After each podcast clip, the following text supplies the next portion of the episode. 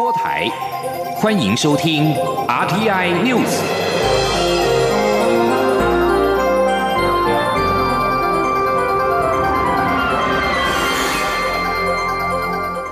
听众朋友您好，欢迎收听这节央广主播台提供给您的 RTI News，我是张顺祥。对于美国政府在美东时间二十一号知会美国的国会，发出新一批次对我国三项军售通知。总统府表示诚挚的欢迎以及感谢。总统府发言人张敦涵表示，这将有助于台湾强化防卫战力的现代化，提升不对称战力，让台湾在捍卫台海以及区域和平稳定上面更具有能力跟信心。央广记者欧阳梦平报道。美国国防安全合作局宣布，国务院已经批准售台三项武器，包括远程陆攻飞弹、远程精准火力打击系统以及 F 十六新型侦照甲舱，总额是十八亿一千一百三十万美元。总统府发言人张敦涵二十二号上午表示，对于美国政府基于《台湾关系法》持续以具体行动履行六项保证的安全承诺，协助我国强化自我防卫力量，我国政府表达诚挚欢欢迎与感谢。张敦涵表示，美国政府对我国提供防卫性武器，有助于台湾建立坚实国防实力，强化防卫战力的现代化，同时提升不对称战力，让台湾在捍卫台海及区域和平稳定上更具能力与信心。张敦涵并强调，在对外购置武器装备的同时，我国政府仍将持续加速推动国防自主，并提升国军人力素质与战力。台湾也会持续深化与美国及邻面相近国家的合作伙伴关系，共同维护印太区域的和平稳定与繁荣发展，坚定守护台湾的民主自由。中央广播电台记者欧阳梦平在台北采访报道。美国政府二十一号一次宣布三笔对台军售案，这是美国总统川普上任之后的第八次对台军售。不过，之前外媒传出的 MQ 九无人机跟暗制鱼叉反舰飞弹，并不在这一次的军售名单之中。美国政府一次宣布海马式系统等三项的十八亿一千一百三十万美元对台湾的军售案，国防部长严德发今天强调，台湾不与中共军备竞赛，此三项军售项目是依照我防卫作战需求，因应敌情威胁与新的情势，强化防卫作战能力以及联合战力的规划，并没有其他的意图。严德发表示，远程陆攻飞弹是巡弋飞弹，射程达两百七十公里，在中共火力网距之外，当然可能打到中共沿岸。刘玉秋报道。美国国防安全合作局宣布，国务院已批准售台三项武器，包括远程陆攻飞弹、远程精准火力打击系统与 F 十六新式侦照夹舱，总额为十八亿一千一百三十万美元。民进党立委卢志正二十二号在立法院外交国防委员会质询时关切，美方此次对台军售的远程飞弹射程是否能达到中共沿岸？国防部长严德发答询时表示，远程陆攻飞弹是巡弋飞弹。有能力打到中共沿岸。这次军购案项目都是因应新增敌情威胁，提高贺阻力量。最长的距离射程多少？呃，两百到两百七十公里，最高两百七十公里嘛？是，是不是在中共的这个所谓的火力网的距离之外？呃。这个看怎么去运用吧，我也。对了，就但至少如果在最远距离里面是是避开它火力网的一个范围嘛，对不对？是。所以基本上它有一定程度的反拒能力。是有。有没有可能打到中共的沿岸？是有可能的。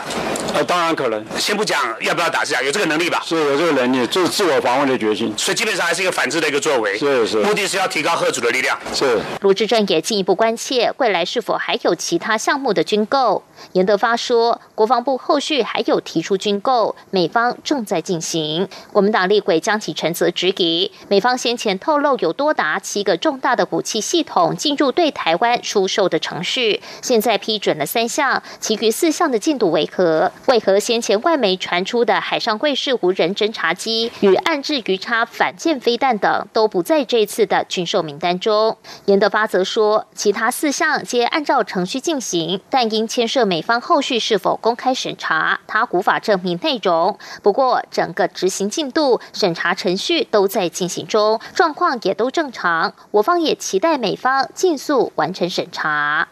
中央广播电台记者刘秋采访报道。美国政府将对台出售增程距外陆攻飞弹、远程精准火力打击系统、F 十六新式侦照夹舱等武器装备。外交部表示，美国政府以具体的行动履行《台湾关系法》以及对台湾六项保证。我国会持续深化台美紧密的安全伙伴关系，以对印太地区的长远和平稳定跟繁荣做出贡献。记者王兆坤报道：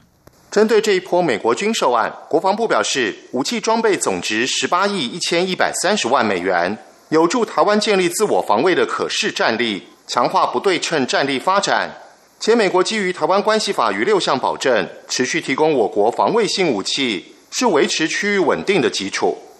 外交部也表示，这一波军售属于防卫性武器，是美国总统川普任内第八度宣布对台军售。对我国防卫能力提升及维护区域和平稳定的能力极有帮助。外交部对此表示欢迎。外交部发言人欧江安说：“感谢美国政府以具体的行动来履行《台湾关系法》以及对台湾的六项保证等对台湾安全的承诺。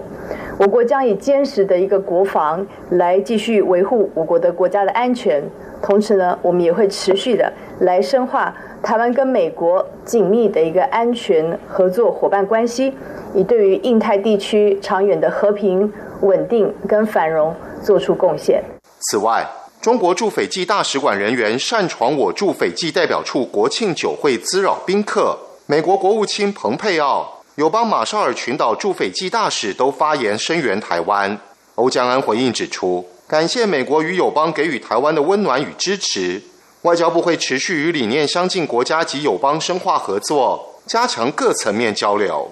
中央广播电台记者王兆坤台北采访报道：台湾取得体育的主办权，台北市跟新北市今天同步宣布成功联名申办二零二五年的世界壮年运动会。这将是继二零一七年世大运之后，台湾再度主办国际大型的综合性运动赛事。二十一号下午，国际壮年运动总会决选会议简报之后，结果出炉，双北击败了法国的巴黎跟澳洲的博斯，确定成为二零二五年世壮运的主办城市。国际壮年运动总会后续也将配合双北在国际正式的宣告讯息。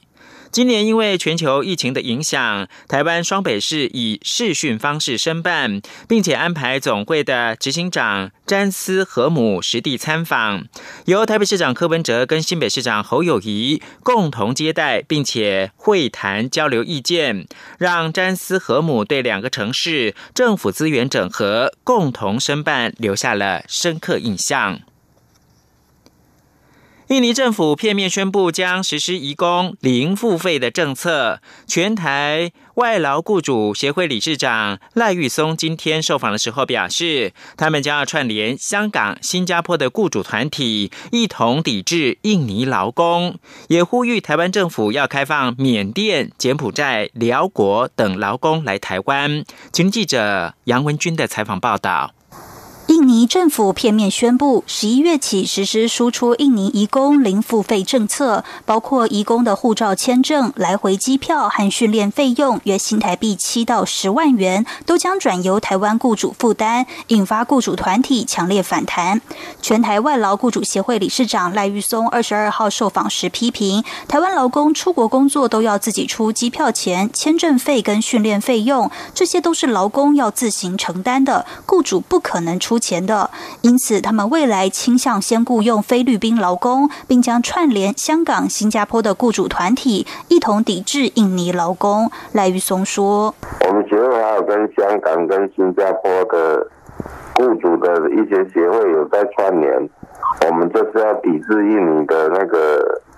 劳工。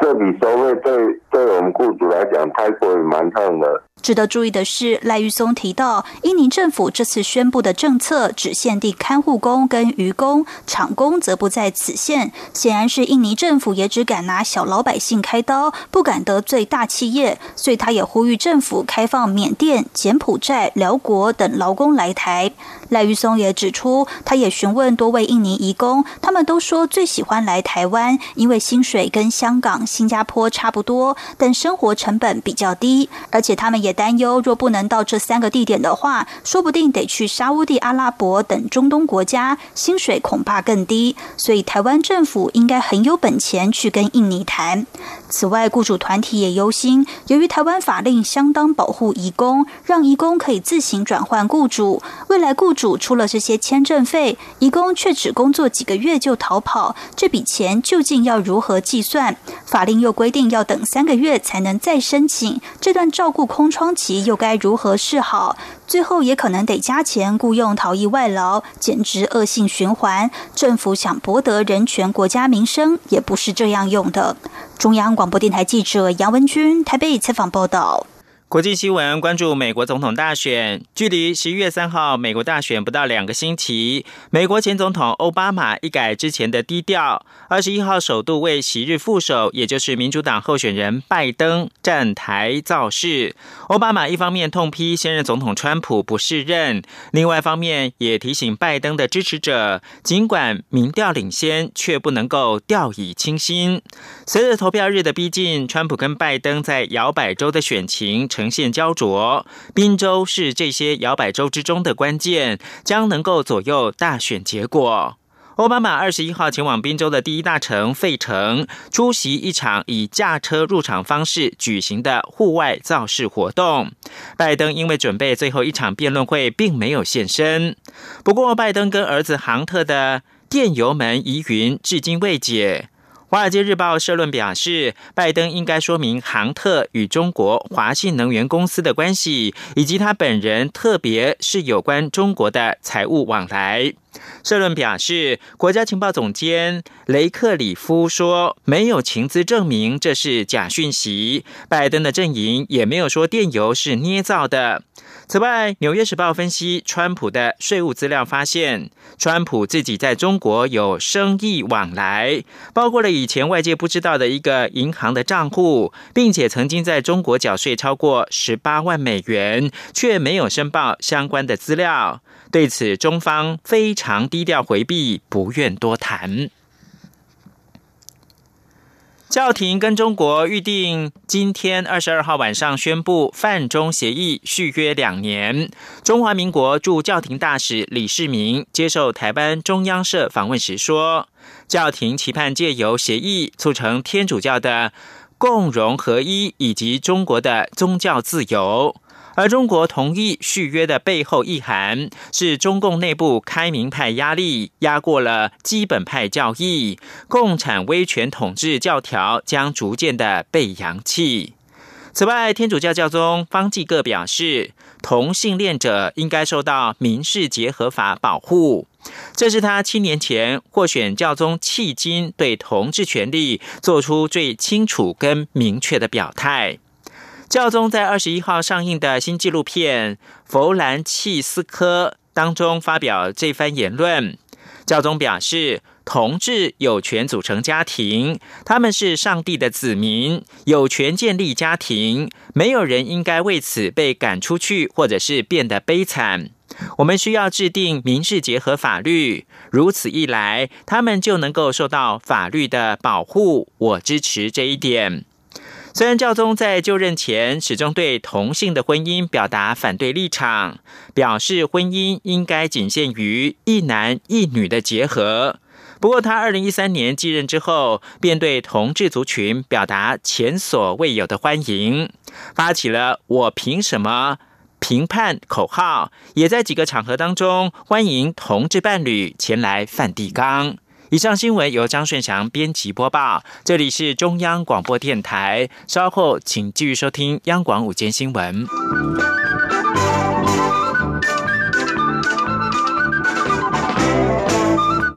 我是药师苏博明，提供大家三个购买医用口罩的小配包，请透过实名制通路或于领有贩卖业药商许可执照，如医材行或药局等通路购买。除实名制口罩为散装外，其他医用口罩都必须要有完整包装。购买时要认明包装上的医疗器材许可证字号。另自九月二十四日起，国产之平面式医用口罩皆有双钢印。九月二十三日前生产的无双钢印口罩，亦请安心使用。有政府，请安心。资讯由机关署。提供。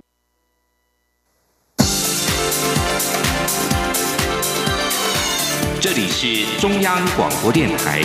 台湾之音，欢迎继续收听新闻。各位好，我是主播王玉伟，欢迎继续收听新闻。台铁传出钢轨断裂，却让列车通过的事件，交通部长林佳龙今天受访时表示，处理有过重大的疏失，专案小组将在两周内进行调查，之后一周内会扩大惩处，追究责任。他并且认为台铁局长张振元应该负起督导的责任。前天记者欧阳梦平的采访报道。交通部长林佳龙日前要求台铁进行安全报告时，发现台中成功站南侧在五月十九号出现四十四公分的断轨，台铁却没有依照标准作业程序通报，还让莒光号、普悠马号两列车通过断轨处，并传出林佳龙因此震怒。林佳龙二十二号上午在立法院受访，表示此事涉及钢轨巡检、事件通报及安全管理三方面，在处理过程有重大疏失，他已经要求。台铁除了配合运安会的调查，提供最详实的资讯外，也将展开行政调查，希望厘清整起事故，扩大就责。对于台铁局长张振元是否也在惩处范围内，林佳龙指出，该断轨处在三月就已经出现裂痕，第一时间没有落实标准作业程序，到了五月十九号裂痕扩大，甚至断裂，中间还有将近半小时时间有列车通过，相当危险，整个通报出现失灵，张振元应该负起督导的责任。他说：“我认为，呃，这个呃台铁局啊张局长啊，他当时在普悠马事故发生之后，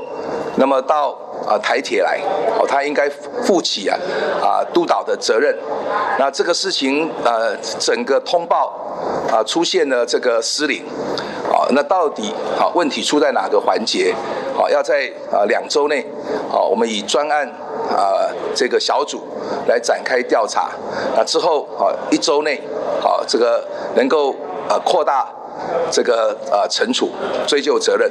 林佳龙表示，他已经要求全面检查弯道钢轨，检视既有的标准作业程序，并加强人员的训练与考核。对于迟迟无法通过考核的巡检车，已经决定解除契约。在过渡期间，除了加强人员巡检，也会以紧急特别预算加速采购相关检查仪。他并希望台铁能再次检视总体检一百四十四项的落实情况，从制度面、执行面彻底改善，绝对不。能留于纸上作业。中央广播电台记者欧阳梦平在台北采访报道。台铁延迟将近半年才通报台中成功站断轨情况。行政院长苏贞昌今天在行政院会指示严惩失职人员，并要求交通部就此事提出安全措施检讨，并尽快向行政院报告。接下来关心的是水情。即便有东北季风、热带低压的降雨，但是经济部适时施作人工赠雨，无奈降雨不多，对水情帮助有限。经济部长王美花今天在立法院经委会指出，除了人工增雨措施之外，经济部也持续进行水库的清淤，同时也向行政院争取预算，要。挖凿抗旱井，在新竹南寮建制海水淡化工程，来应应将来可能更加严峻的水情。吉林央广记者谢佳欣的采访报道。今年台风不袭台，面临旱象挑战。经济部水利署虽施作十次人工增雨，无奈降雨有限，难解旱象。水利署署长赖建信二十二号在立法院经委会答询指出，上午十点三十分也携手国防部，在北部的翡翠石门水库集水区施作人工增雨。面对立委关切人工增雨成效有限，经济部还能有什么作为？经济部长王美花指出，经济部也持续进行水库。清淤作业，盼能增加有效库容。另一方面，经济部也向行政院争取两类工程预算，因为开源比较重要。他说。我们现在也跟行政院来争取哦，啊，有些地区合适的要有一些抗旱水井的挖挖取，还有那个我们会在新竹的海淡的设备，我们也会来争取经费来把这个新竹的海淡设备给架起来。那这个都呃多开源的部分呢？呃，比较重要。王美花还说，台中下个月就会有一些抗旱水井完工，而赖建信则表示，今年水利署大力为水库清淤，二零一七年前每年平均清淤三百到五百立方公尺，但今年清淤量近一千三百万立方公尺，而石门增文水库清淤有成，有效库容应可略为恢复。中央广播电台记者谢嘉欣采访报道。财经消息。受到海外资金回流，再加上低利率政策，台湾房市近期相对火热，是否该出手打房，成为立委关注焦点。金管会主委黄天木今天在立院答询时表示，房贷授信的资产品质目前看来都还算稳健。不过，他也坦诚，国发会这几天已经邀请金管会等部会研议国内的房市问题。前天记者陈林信宏的采访报道。房市买气回升，各地房价也逐步垫高。房仲通路业者统计内政部不动产资讯平台最新资料，除了双北市，今年第一季台中市平均购物总价也占上新台币千万，达一千零五十九万元，和七年多前实价登录上路时相比，大增三百四十七万，增幅将近五成。其他多位区民众平均购物总价也全面增加，新北、桃园、新竹县市、台中、台南平均购物总价都增。加两百万以上，增幅落在三成；高雄增加两成多，倒是台北市仅增加一成以内。台湾国内房市近期受海外资金回流，再加上低利率政策，表现相对火热。政府是否该出手打房，也成为立法院立委关注焦点。金管会主委黄天木二十二号在答复国民党立委曾明宗质询时指出，是否该打房，金管会看两大数据。以目前来看，数据显示都算稳健。黄天木说：“那就金管会来讲，我们关切两点，第一个就是金融业对于呃房贷授信的资产品质，就是金融韧性的问题。那这部分我跟委员报告，大概目前有关住宅贷款的预放率贷只有零点一四。”那其他一般授信是零点二四，所以资产品质相对是是还良好的。那另外整个的呃，我们在这个对于房贷资产品质方面，包括对不动产授信有加提，等于说一点五的这个备抵贷账率。那再加上我们银行法七十二条之二三十，现在目前大概是二十六点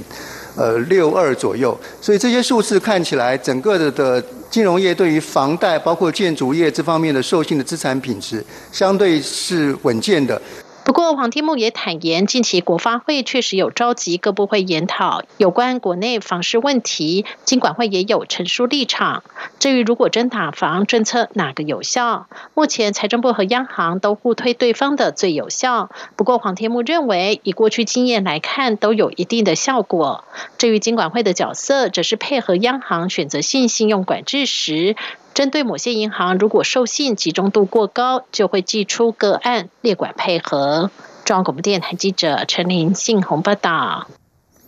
美国司法部指控联电涉及侵害营业秘密案，联电提出建议量刑书状，罚金六千万美元，只是结果仍待法院核准。联电今天公告，就美国司法部起诉的侵害营业秘密等罪名案件，持续跟美国司法部商讨可能的解决方案，希望在最短时间内达成结论。因为预期法院近日将开庭审理，联电和美国司法部各自向法院提出解决方案相关的建议量刑书状。根据双方的讨论，合理预期的可能解决金额为六千万美元。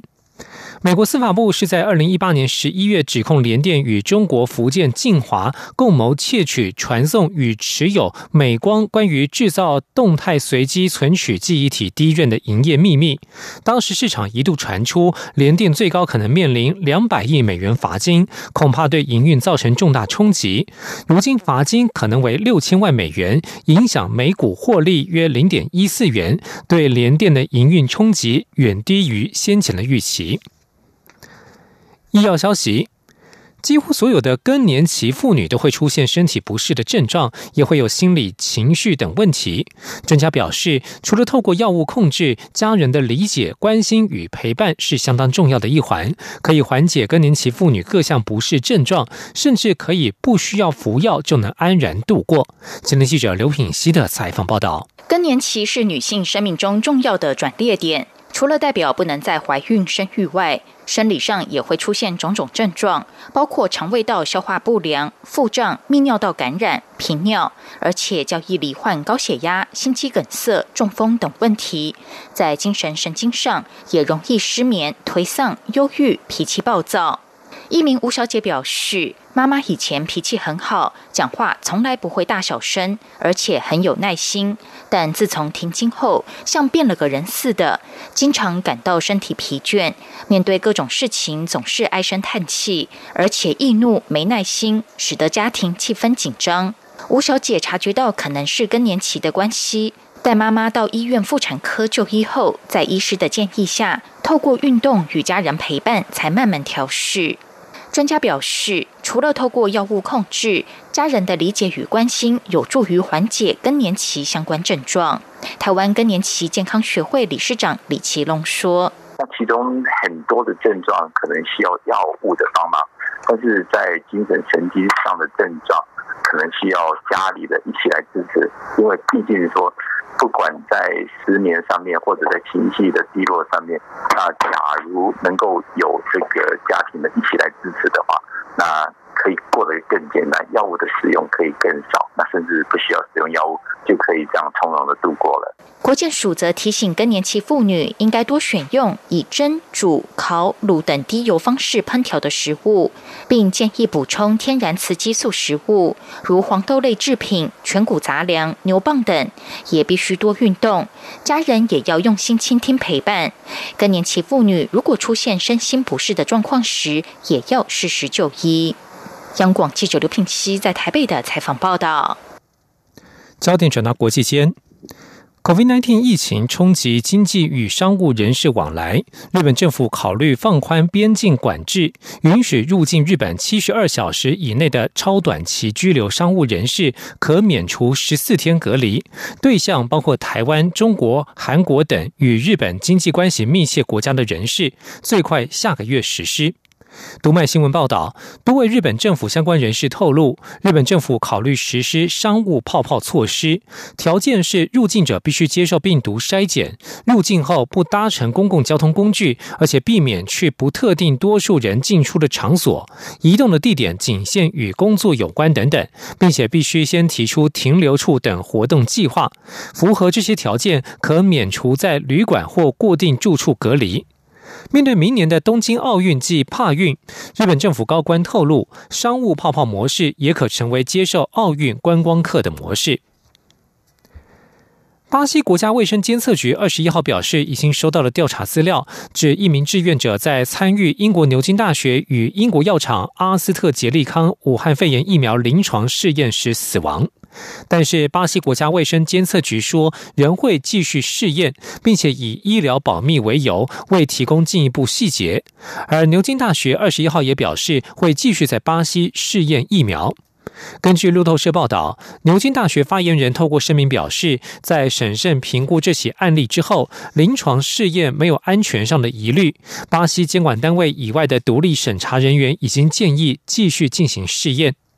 熟悉内情的消息人士则表示，死者若是属于实验组，那么试验早就暂停了。这段评论暗示，死亡的志愿者可能是属于对照组。香港国泰航空公司宣布裁员数千人，势必令香港失业率恶化。有学者预期，失业率将会突破百分之七。国泰航空决定在全球裁员八千五百人，其中驻港员工有五千三百人，旗下有三十五年历史的港龙航空公司更及时停止营运，两千五百名员工将被辞退。大公报引述理工大学专业及持续教育学院讲师陈伟强表示，香港最新的失业人数达到二十五万九千八百人，失业率上升到百分之六点四，是近十六年以来新高。按此计算，国泰裁员五千三百人，将推升香港失业率至少一个百分点。而中文大学刘佐德全球经济及金融研究所常务所长庄太亮指出，如果疫情持续，国泰可能会出现第二波裁员潮，届时失业率或许会突破百分之七。两千零三年，香港遭到 SARS 疫情冲击，当年的三到五月，失业率曾经高达百分之八点三。以上新闻由王玉伟编辑播报，这里是中央广播电台台湾之音。